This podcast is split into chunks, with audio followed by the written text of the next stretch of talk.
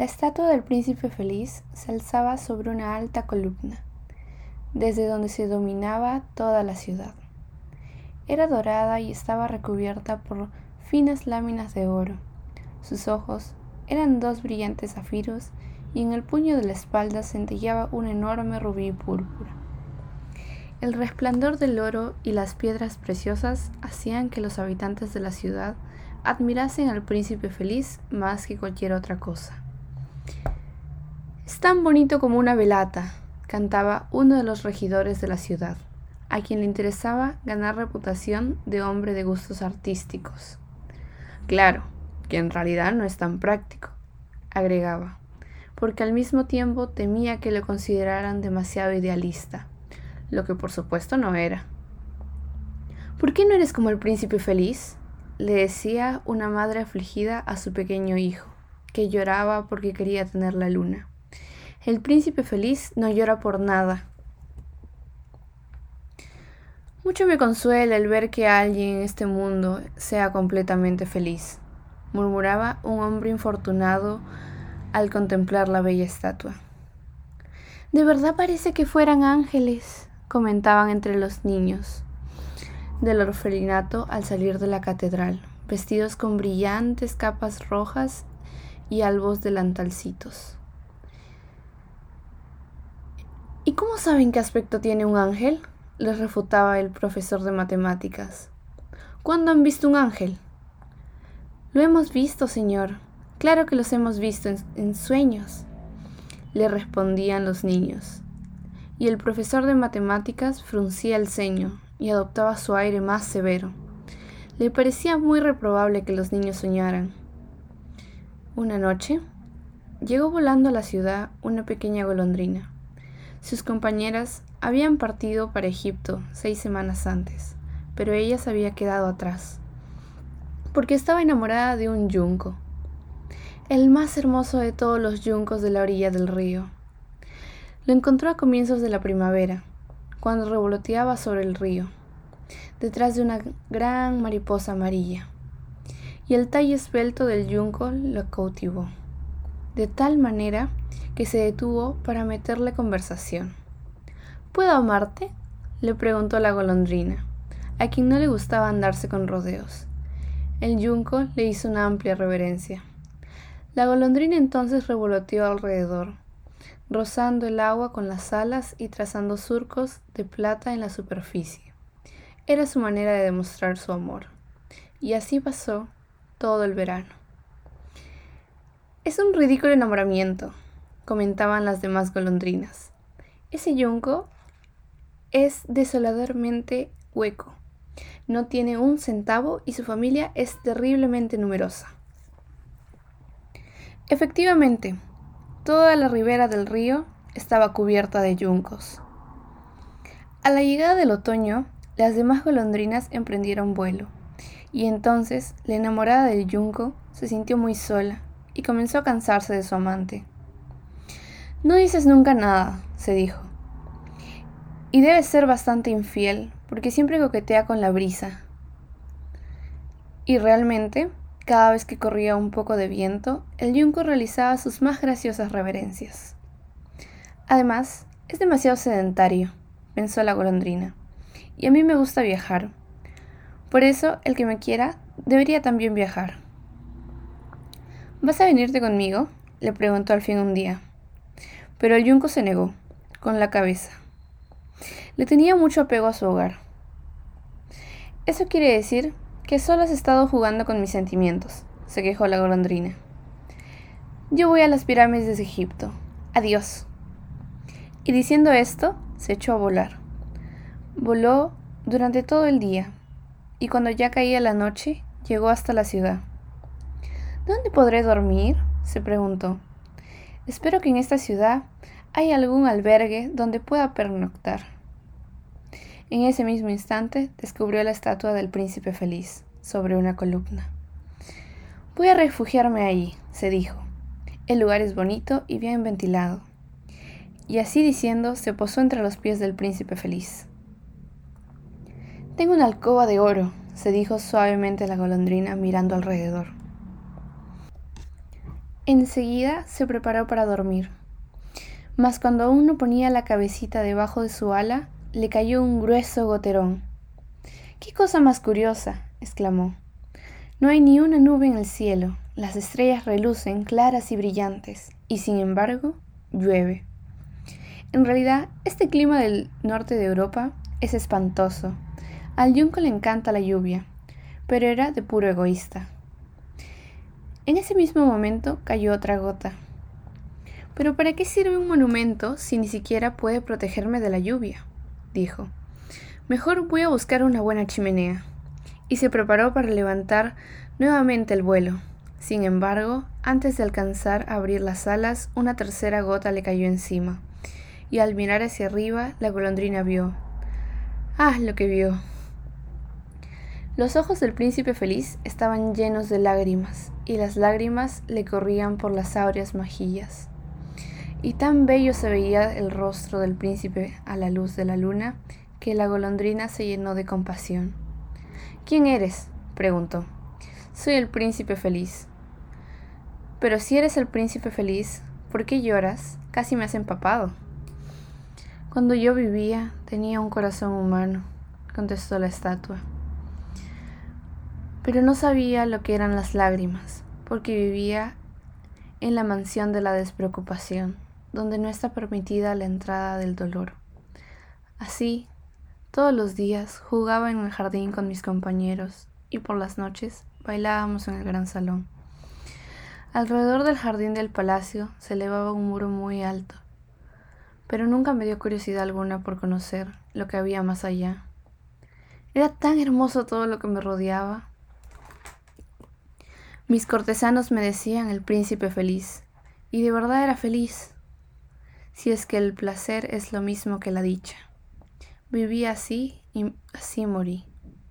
Y ahora que estoy muerto, me han puesto aquí arriba, tan alto que puedo ver toda la fealdad y toda la miseria de mi ciudad.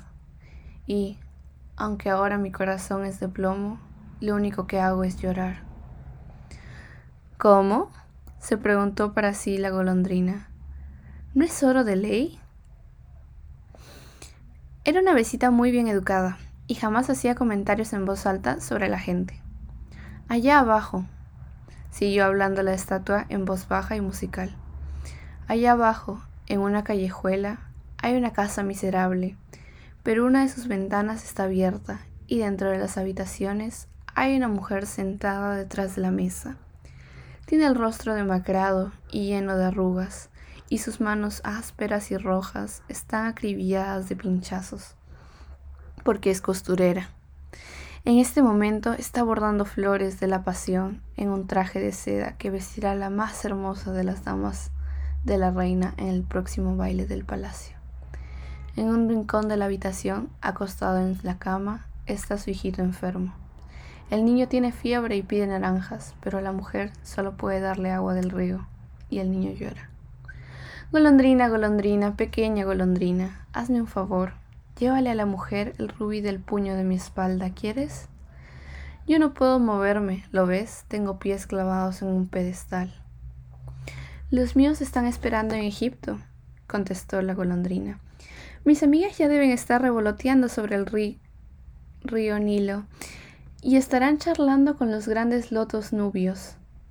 Y pronto irán a dormir a las tumbas del gran rey, donde se encuentra el, el propio faraón, en ese ataúd pintado, envuelto en vendas amarillas y embalsamado con especies olorosas. Alrededor del cuello lleva una cadena de jade verde y sus manos son como hojas secas. Golondrina, golondrina, pequeña golondrina, dijo el príncipe. ¿Por qué no te quedas una noche conmigo y eres mi mensajera? El niño tiene tanta sed y su madre, la costurera, está tan triste. Es que no me gustan mucho los niños, contestó la golondrina. El verano pasado, cuando estábamos viviendo en la orilla del río, habían dos muchachos, hijos de molineros, y eran tan mal educados que no se cansaban de tirarme piedritas. Claro, que no se te acercaban nunca. Las golondrinas volamos demasiado bien y además yo pertenezco a una familia célebre por su rapidez. Pero de todas maneras, era una impertinencia y una grosería. Pero la mirada del príncipe feliz era tan triste que finalmente la golondrina se enterneció. Ya está haciendo mucho frío, dijo, pero me quedaré una noche contigo y seré tu mensajera. Gracias, golondrina, dijo el príncipe. La golondrina arrancó entonces el gran rubí de la espalda del príncipe y teniéndolo en el pico, voló sobre los tejados, pasó junto a la torre de la catedral que tenía ángeles de mármol blanco, pasó junto al palacio donde se oía la música del baile y una hermosa muchacha salió al balcón con sus pretendientes. Qué lindas son las estrellas, dijo el novio, y qué maravilloso es el poder del amor. Ojalá que mi traje esté listo para el baile de la gala, contestó ella. Mandé a bordar en la tela unas flores de la pasión, pero la costurera es tan floja. La golondrina voló sobre el río y vio las lámparas colgadas en los mastiles de los barcos. Pasó sobre el barrio de los judíos, donde vio a los viejos mercaderes hacer negocios y pesar monedas en balanzas de cobre. Al final llegó a la pobre casa y se asomó por la ventana. El niño, en su cama, se agitaba de fiebre y la madre se había dormido de cansancio.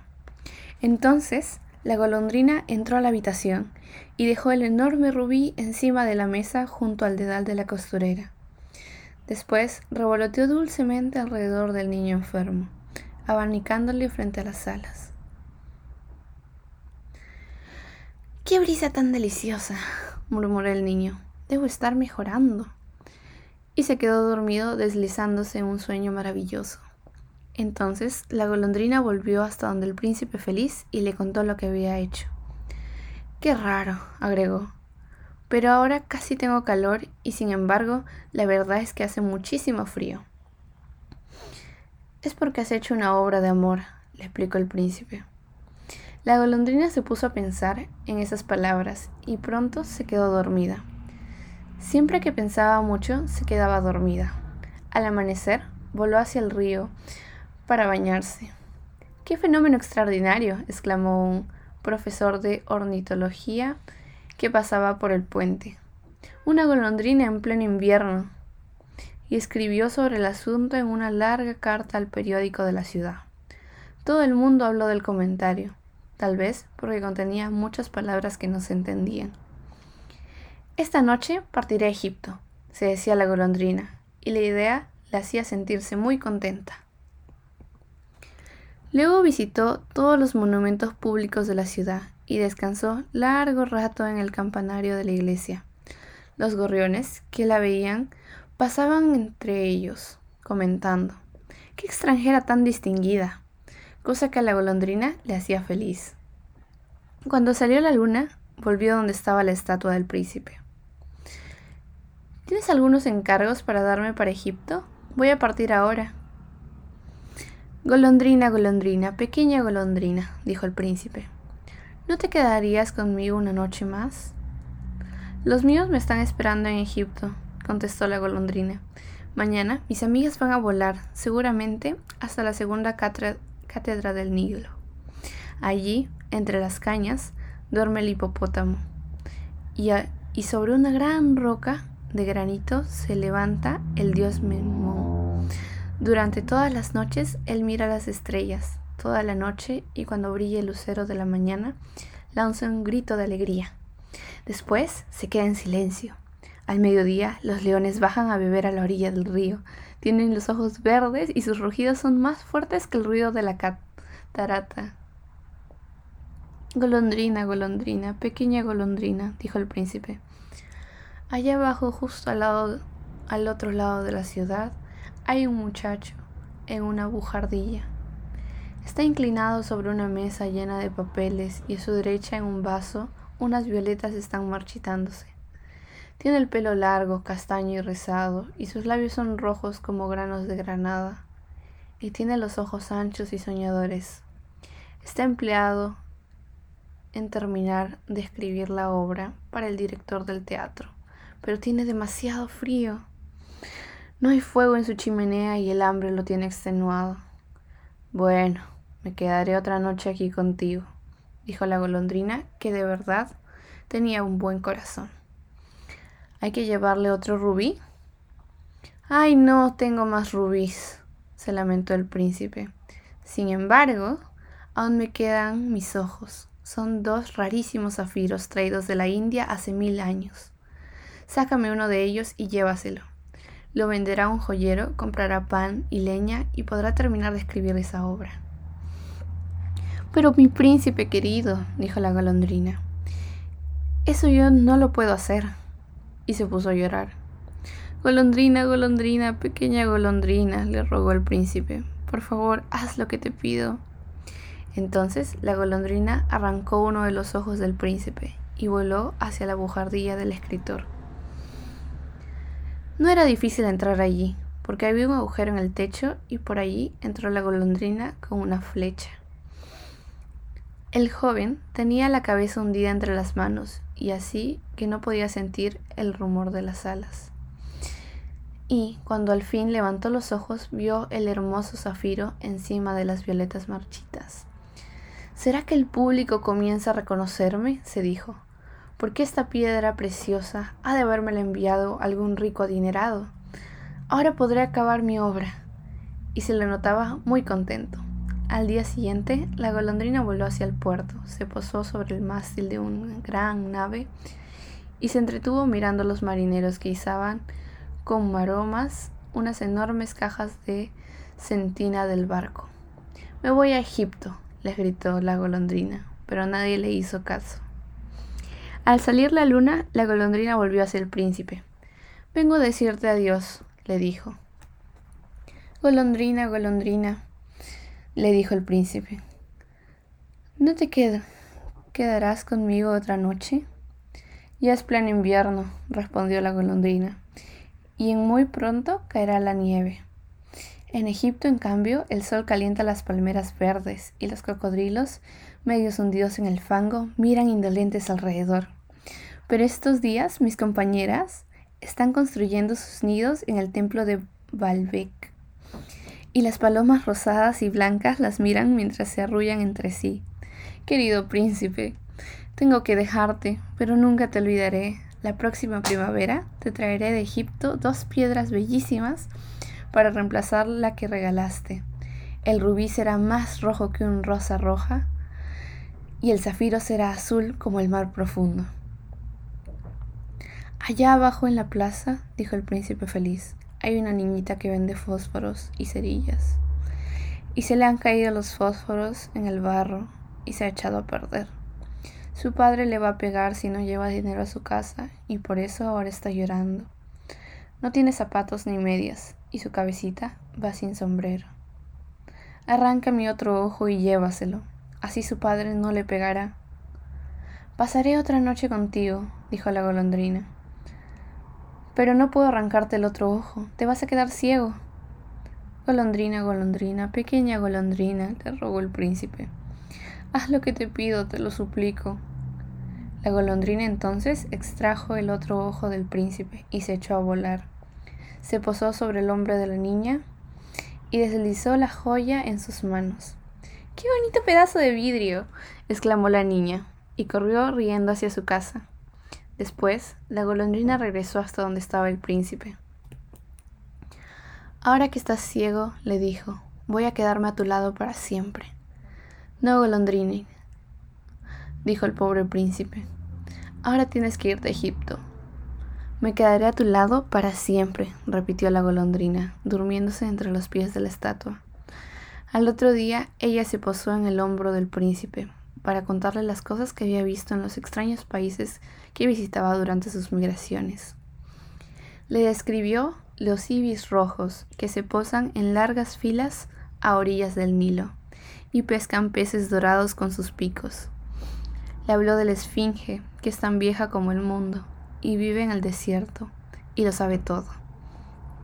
Le contó de los mercaderes que caminaban lentamente al lado de sus camellos y llevaban en sus manos rosarios de ámbar.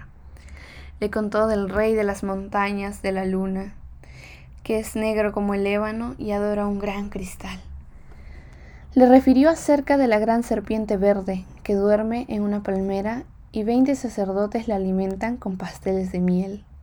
Y le contó también de los pigmeos, que navegan sobre un gran lago en anchas hojas lisas y que siempre están en guerra con las mariposas. Querida golondrina, dijo el príncipe, me cuentas cosas maravillosas, pero es más maravilloso todavía lo que pueden sufrir los hombres. No hay misterio más grande que la miseria. Vuela sobre mi ciudad y vuelve a contarme todo lo que veas. Entonces la golondrina voló sobre la gran ciudad y vio a los ricos que se regocijaban en sus soberbios palacios, mientras los mendigos se sentaban a las puertas. Voló por las callejuelas sombrías y vio los rostros pálidos de los niños que mueren de hambre, mientras miran con indiferencia las calles oscuras. Bajo los arcos de un puente habían dos muchachos acurrucados, uno en los brazos del otro para darse calor. ¡Qué hambre tenemos! decían. Fuera de allí, les gritó un guardia, y los muchachos tuvieron que levantarse y alejarse caminando bajo la lluvia. Entonces la golondrina volvió donde el príncipe y le contó lo que había visto. Mi estatua está recubierta de oro fino, le indicó el príncipe. Sácalo, lámina por lámina, y llévaselo a los pobres. Los hombres siempre creen que el oro podrá darles felicidad. Así, lámina a lámina, la golondrina fue sacando el oro, hasta que el príncipe quedó oscuro. Y lámina a lámina fue distribuyendo el oro fino entre los pobres, y los rostros de algunos niños se pusieron sonrosados y riendo jugando por las calles de la ciudad. ¡Ya ahora tenemos pan! gritaban. Llegó la nieve y después de la nieve llegó el hielo. Las calles brillaban escarchadas y parecían ríos de plata. Los carámbanos, como puñales, colgaban en las casas. Todo el mundo se cubría con pieles y los niños llevaban gorros rojos y patinaban sobre el hielo. La pequeña golondrina tenía cada vez más frío, pero no quería abandonar al príncipe. Lo quería demasiado. Vivía de las migajas del panadero y trataba de abrigarse batiendo sus alitas sin cesar. Una tarde comprendió que iba a morir pero aún encontró fuerzas para volar hasta el hombro del, al hombro del príncipe y dijo, Adiós, mi querido príncipe, le murmuró al oído. ¿Me dejas que te bese la mano? Me alegro que por fin te vayas a Egipto, golondrinita, le dijo el príncipe. Has pasado aquí demasiado tiempo, pero no me beses la mano, bésame en los labios porque te quiero mucho. Es Egipto a donde me voy, repuso la golondrina. Voy a la casa de la muerte. La muerte es hermana del sueño, ¿verdad? El avecita besó al príncipe feliz en los labios y cayó muerta a sus pies. En ese mismo instante se escuchó un crujido ronco en el interior de la estatua. Fue un, fue un rugido singular, como si algo se hubiera hecho trizas. El caso es que el corazón de plomo se había partido en dos. Ciertamente hacía un frío terrible. A la mañana siguiente el alcalde se paseaba por la plaza con algunos de los regidores de la ciudad. Al pasar junto a la columna, levantó los ojos para admirar la estatua. ¿Pero qué es esto? dijo. El príncipe feliz parece ahora un desarrapado. Completamente desarrapado, reiteraron los regidores, y subieron todos a examinarlo. El rubí de la espalda se le ha caído, los ojos desaparecieron y ya no es dorado, dijo el alcalde. En una palabra se ha transformado en un verdadero mendigo. Un verdadero mendigo, repitieron los regidores. Y hay un pájaro muerto entre sus pies, siguió el alcalde. Será necesario promulgar un decreto municipal que prohíba a los pájaros venirse a morir acá. El secretario municipal tomó nota de dando constancia de la idea. Entonces mandaron a derribar la estatua del príncipe feliz. Como ya no es hermoso, no sirve para nada, explicó el profesor de estética de la universidad. Entonces fundieron la estatua y el alcalde reunió al municipio para decidir qué harían con el metal. Podemos, propuso, hacer otra estatua, la mía, por ejemplo. Claro, la mía, dijeron los regidores cada, vez, cada uno a su vez. y se pusieron a discutir. La última vez que supe de ellos, seguían discutiendo. ¿Qué cosa más rara? dijo el encargado de la fundición. Este corazón de plomo no quiere fundirse. Habrá que tirarlo a la basura. Y lo tiraron al basurero, donde también yacía el cuerpo de la golondrina muerta. Tráeme las dos cosas más hermosas que encuentres en esta ciudad, dijo Dios a uno de sus ángeles. Y el ángel le llevó el corazón de plomo y el pájaro muerto. Has elegido bien, sonrió Dios, porque en mi jardín del paraíso esta vecilla cantará eternamente y el príncipe feliz me alabará para siempre en mi áurea ciudad. Fin.